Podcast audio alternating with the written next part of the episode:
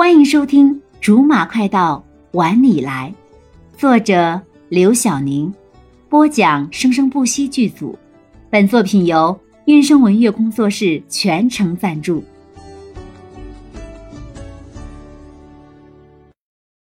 第三章，我的内衣哪儿去了？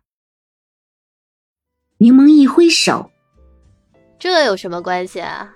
今天晚上爷就搬过去了。然后便很豪爽的离开座位，留给了罗少一个潇洒的背影。哼，我说怎么心情这么好，请我吃饭？对于这个结果，其实罗少早已经预料到了。从开始到现在，心里都没有抱着一点柠檬是要跟他说好事的这个念头。他刚想跟着柠檬出去，却被服务生给拦住了。先生，您还没有买单呢。哼哼。我就知道，先生，您说什么？服务生不解的问。没什么。说着，拿出了卡，递给了服务生。等服务生刷完卡，罗少便赶紧跑出去追上了柠檬。哎，你等一会儿。呀，你这么快就出来了？柠檬看着罗少，简单的惊讶了一下，没想到这么快就买完单了。罗少没有理柠檬，转而说：“你先回去收拾，晚上我去接你。”“嗯，那你早点来啊。”柠檬回到寝室后就开始收拾东西，其他的三个室友也凑了过来，围着他问东问西的。柠檬本来就喜欢丢三落四的，被这么一问，就更加找不到东西了。哎，钱玉。你看见我那件淡紫色的内衣了吗？被点到名的钱玉愣了一下。啊，哪个呀？柠檬头也不抬的收拾东西。就是上次你嫉妒好看的，差点被你烧掉的那个。钱玉恍然大悟似的，看向站在窗边的顾莲。哦，被顾莲拿去供着了。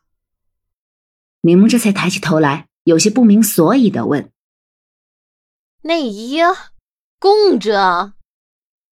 一旁的李思雨调笑道：“顾小兄想向你看齐呗，还能再发育发育呢。”这柠檬现在也不知道该开心还是被损了。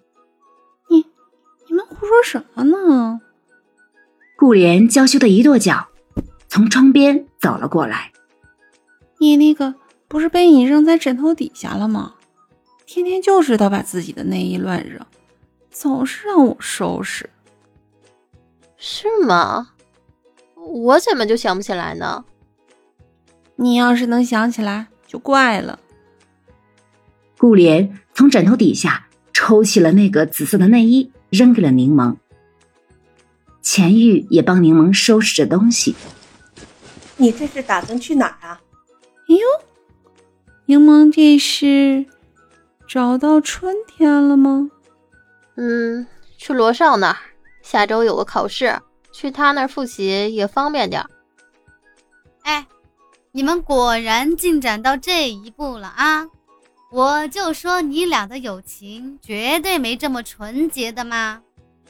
这内衣这么着急找？不会是要穿给人家看的吧？李思雨奸笑着推了柠檬一下。你总算是开窍了啊！